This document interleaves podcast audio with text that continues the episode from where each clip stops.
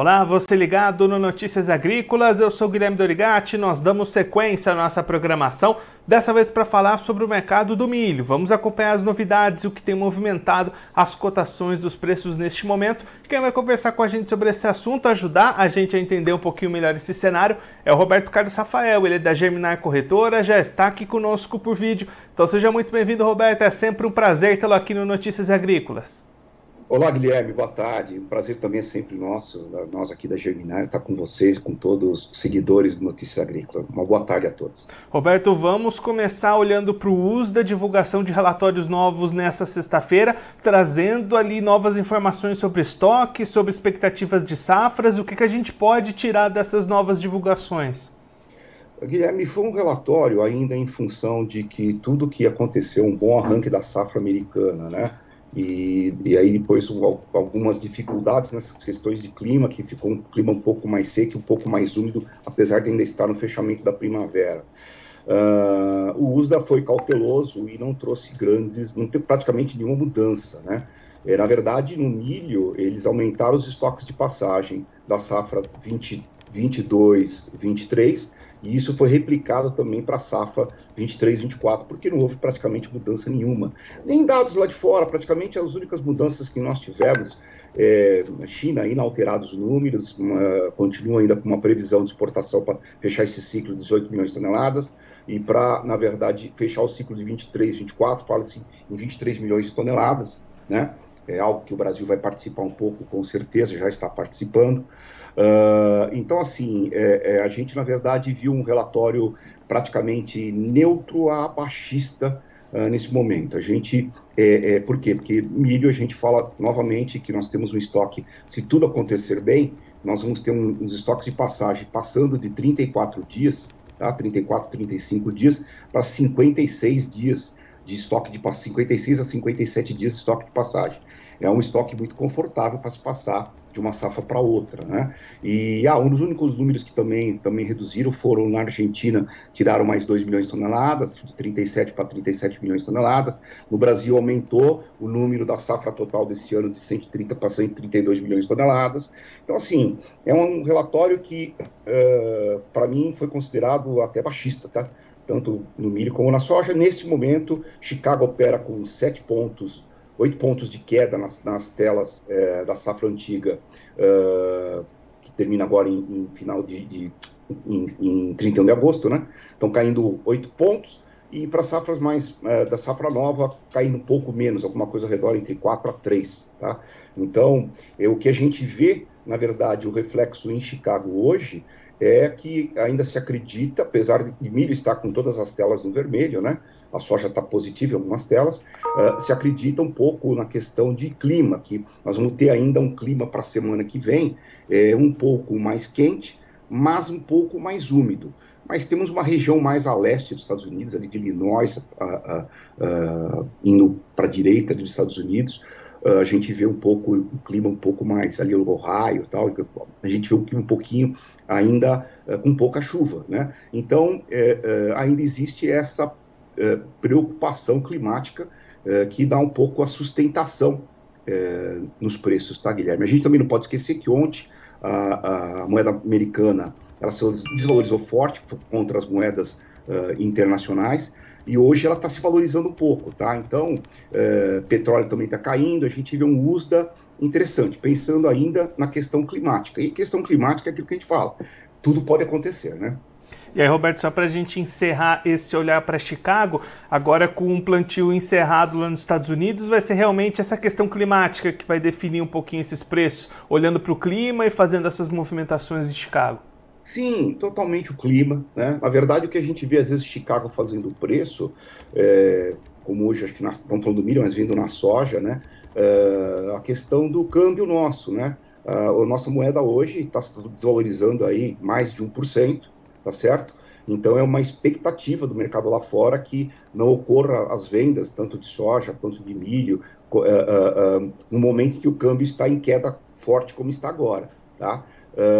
Mas assim, é isso que talvez seja o um principal fator para segurar um pouco esse mercado hoje, tá, Guilherme? Apesar que Chicago, acredito eu, que até o final do, do, do pregão de hoje, nós vamos ver os preços ainda mais negativos no milho e a soja recuando. Essa é a minha observação em cima do que nós estamos vendo os relatórios de hoje do USDA, tá? Agora, o, aquilo que você falou, nesse momento a atenção principal é clima americano, principalmente no mês de julho.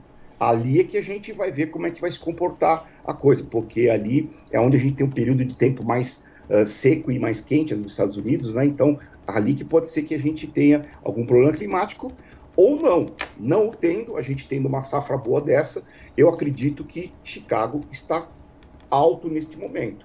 Se a gente tiver um problema climático, nós temos a chance de ver Chicago subindo. Tá? Então é uma questão de São Pedro nesse momento, né, Guilherme? A gente não tem. É, é difícil fazer previsão na questão climática. E aí, Roberto, trazendo agora para o Brasil, a gente tem colheita começando, ganhando um pouquinho de ritmo no Mato Grosso, por exemplo, ainda não começando em outros estados. Como é que esse começo de atividades já pode pressionar ou não o mercado aqui no Brasil? É, a gente está realmente bem no início da, da, colheita da safrinha. Mato Grosso até apresenta aí uma, uma colheita um pouco atrasada em relação ao mês passado, né? mas a gente, na verdade, vai ver a, a, colheita se acentuando agora a partir dessa segunda quinzena de junho, tá? Uh, então, isso, na verdade, a gente tem notado, uh, uh, lógico, a preocupação, tanto que esses preços cederam, né?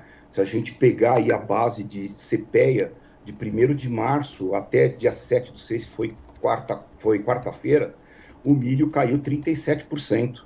Se a gente pegar sobre a, a BMF, fica até uma queda um pouco mais alta, tá? Então, assim, essa preocupação, ela começou exatamente ali, finalzinho de fevereiro, fevereiro, começo de março, essa pressão por preocupação de termos uma safrinha muito grande e uma eventual falta de espaço, que foi também potencializado esse problema por conta de uma política dos produtores de não, não comercializar soja, né? Então, isso já vem afetando já há algum tempo, né, Guilherme? E dependendo do que acontecer a nível de Chicago, câmbio, uh, a gente pode ter uma, uma, piora e também acho que nós vamos passar por um período aí uh, onde a gente uh, há muito tempo não passava, né? Porque na verdade normalmente quando a gente fala de preço a gente fala que o milho ele flutua entre paridade de exportação, né, e paridade de importação. Em alguns momentos lá atrás, quando a gente ficou preocupado com o abastecimento, os preços chegaram até ficar um pouco acima da paridade de importação. Nesse momento, é, muita, é muito milho, é muito estoque, né? Então, é, tanto que nós aqui na Germinar, nós acreditamos que pra, é, o Brasil precisa exportar algo ao redor de 55 milhões de toneladas nesse momento, tá? Quer dizer, a gente precisa procurar o mercado, precisamos ter preço para ser competitivos, encontrar esse mercado para esvaziar, porque o excedente é grande. Aí eu queria dizer um pouco também dos preços que você está me perguntando, que está, na verdade, afetando os preços agora. A gente teve aí também uma, uma, uma, uma especulação com o clima na questão de geadas. A gente escutou muitos depoimentos a semana passada sobre a possibilidade de geadas, né? E a gente faz um acompanhamento aqui na corretora, a gente pega diversas praças de, de produção e a gente via que tinha clima, uh, uh, as mínimas estavam entre 15, de 14 até o dia 16, tinha algumas praças que estavam aí com mínimas que chegavam até 5, né? Mas uh, uh, é, com os mapas atualizados hoje, a gente vê que a partir do dia 16 já se começa a aumentar a temperatura. Então a questão de clima, o produtor, ele tem que ficar atento que, eu, na minha opinião, se não acontecer nada de problema de geada, né? Uh, daqui até o dia 25 de, de, de junho agora desse mês, a gente já não pode mais falar com perda se eventualmente tiver uma geada no mês de julho, na minha opinião, tá? Então, é, isso também foi um fator que segurou um pouco, né?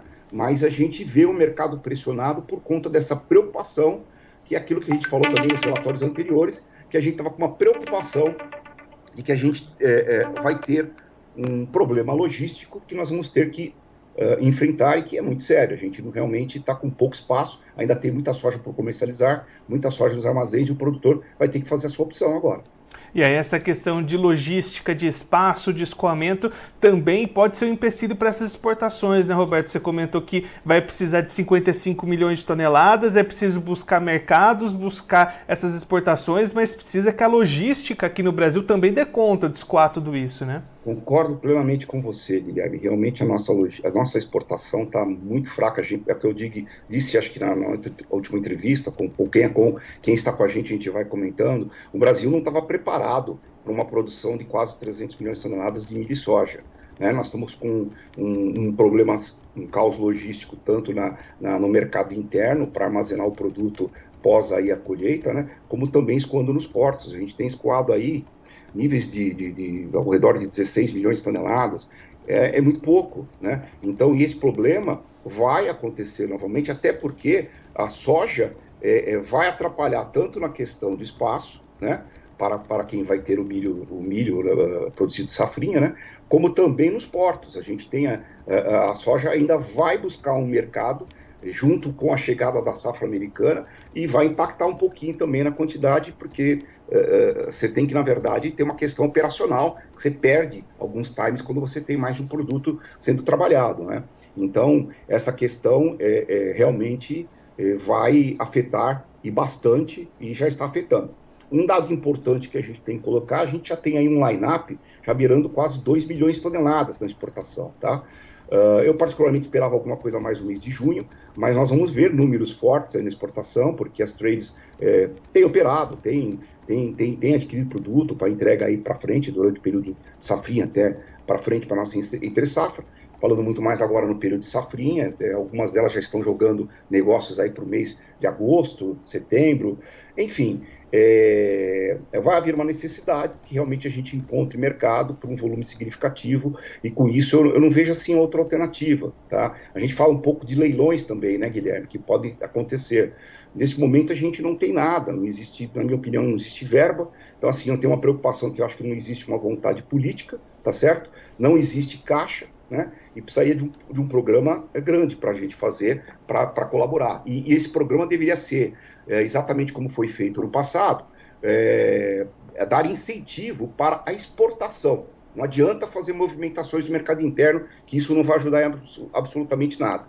O que nós precisamos entender agora, e o produtor também, é, se uh, realmente nós tivermos essa questão de, de, de, não tiver nenhum impacto de preços esticados por conta de quebra de safra americana, os preços serão ruins no Brasil. Em algumas regiões, ou uma, uma boa parte delas, é, é, com prejuízos. Aliás, hoje no mercado, todas as praças trabalham abaixo do preço mínimo, Guilherme. Tá? Então, assim, é, por, por sorte nós temos também uma questão de produtividade. A produtividade da nossa safrinha está sendo muito boa. Então, o que o produtor tem que, na verdade, fazer neste momento é pensar que ele tem que exportar. Exportar, exportar, nós precisamos esvaziar os estoques que ficarão no Brasil. E aí, Roberto, depois de alguns anos né, com um cenário muito positivo para esses preços, um ano diferente que o produtor vai precisar justamente isso aí que você comentou, planejamento, ter calma e fazer as suas contas direitinho, né? Perfeito, exatamente. É uma coisa que o produtor ele precisa fazer sempre, né, Guilherme? Tá atento a tudo que ele está vendo, que está acontecendo no mercado, as, as informações que estão rodando. Em alguns momentos, perceber que às vezes está num movimento uh, uh, que pode acontecer um ciclo uh, diferente de como nós estávamos, por exemplo, um ciclo de baixa nos estoques mundiais para um ciclo de recuperação. Então, assim, eu tenho até falado um pouco, que no caso da, da, da, classe produtora, não é porque a gente está vendo o mercado agora, né, Guilherme, que você sabe que nós vimos apontando isso aí desde janeiro, que o produtor tinha que vender, vender, vender, que o preço estava bom e que nós teríamos problema, questões logísticas, teríamos uma safrinha muito grande, enfim. Mas eu acho que assim o, o produtor ele está sofrendo um pouco aquela síndrome do retrovisor, que às vezes não só eu digo na vida da gente, às vezes a gente fica olhando alguma coisa assim para trás, como é que foi, a gente acha que vai se repetir.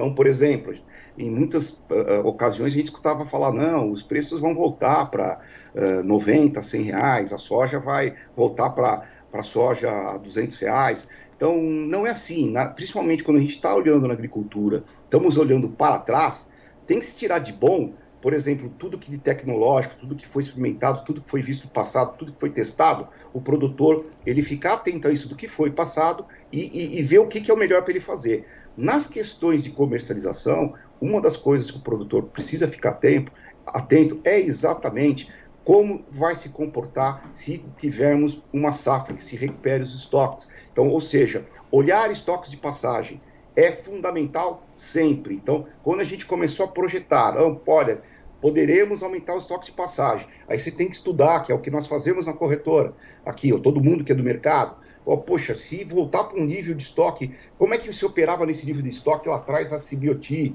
né? Então, uh, uh, uh, o, o, produtor tem que ficar atento a isso, né? Essa questão de estoques é muito importante. Então, se, se a gente tivesse visto um pouco, preços estavam bons, né? E não valeria muito a pena arriscar que continuaríamos tendo problemas. Né? De fato, a gente está, nesse momento, a princípio, projetando uma recuperação dos estoques mundiais. E aí, com isso, é, é, afetou os preços, né, Guilherme? Não sei se é, faz sentido para você, você concorda, mas eu, o que eu sinto foi isso. Então, a gente chama realmente a atenção ao produtor para poder é, é ficar mais atento, tem muitas informações hoje no mercado. Notícias Agrícolas, então, é o melhor lugar para se ter informações.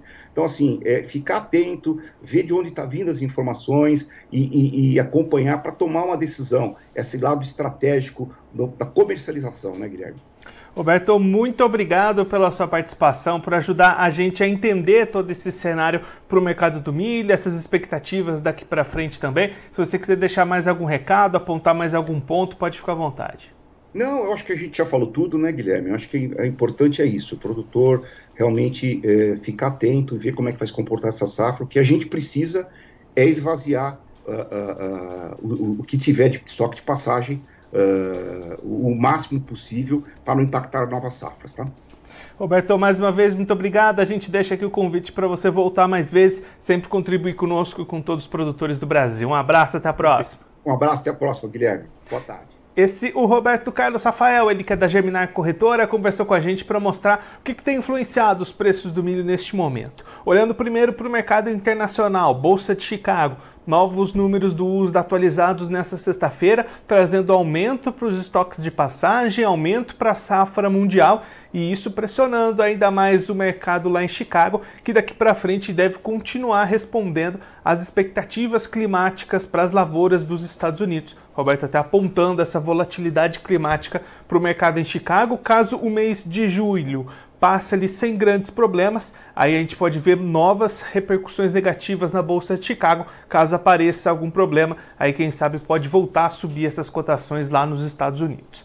Agora olhando para o Brasil, trabalhos de colheita da safrinha começando, ganhando força em alguns estados, e aí pressões negativas devendo se manter aqui no Brasil também, inclusive com algumas liberações de perspectivas negativas de clima, afastando algumas previsões de geadas, o que deve confirmar a grande safra sem grandes perdas de produtividade e aí grandes volumes de milho chegando ao mercado, pressionando as cotações.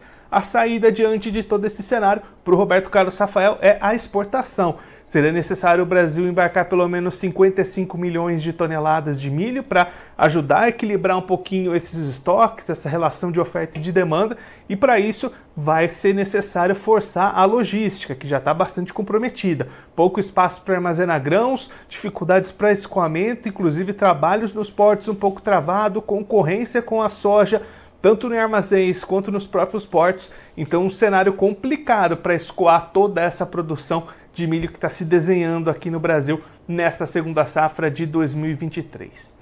Agora, antes da gente encerrar, vamos verificar como é que estão as cotações do milho neste momento nas bolsas. Começando pela Bolsa de Chicago, a CBOT, cotações em queda, como o Roberto Carlos Rafael destacou aqui para gente. Julho 23, valendo 6 dólares e 400 o bushel, queda de 6,25 pontos. O setembro 23, valendo 5 dólares e 25 o bushel, queda de 3,25 pontos. Dezembro 23, valendo 5 dólares e 31 centos o bushel, queda de 2 pontos. E o março 24, valendo 5 dólares e 41 centos o bushel, queda de 2,25 pontos. Agora a Bolsa Brasileira, a B3, cotações praticamente estáveis, levemente mais baixas nesta sexta-feira. Julho 23, valendo R$ 53,25 a saca, queda de 0,43%. O setembro 23, vale R$ 57,70 a saca, alta de 0,17%. O novembro 23 vale R$ 60,18 a saca, queda de 0,12%, e o janeiro 24 valendo R$ 62,62 a saca, queda de 0,05%. Agora eu vou ficando por aqui, mas você aproveite para se inscrever no canal do Notícias Agrícolas no YouTube, por lá você pode acompanhar os nossos vídeos, as nossas entrevistas, Também deixe o seu like, mande a sua pergunta ou seu comentário, interaja conosco e com a nossa programação. Você também pode clicar no sininho, assim você ativa as notificações e fica sabendo de todas as novidades do Notícias Agrícolas. Eu vou ficando por aqui, mas a nossa programação volta daqui a pouquinho. Então continue ligado no Notícias Agrícolas.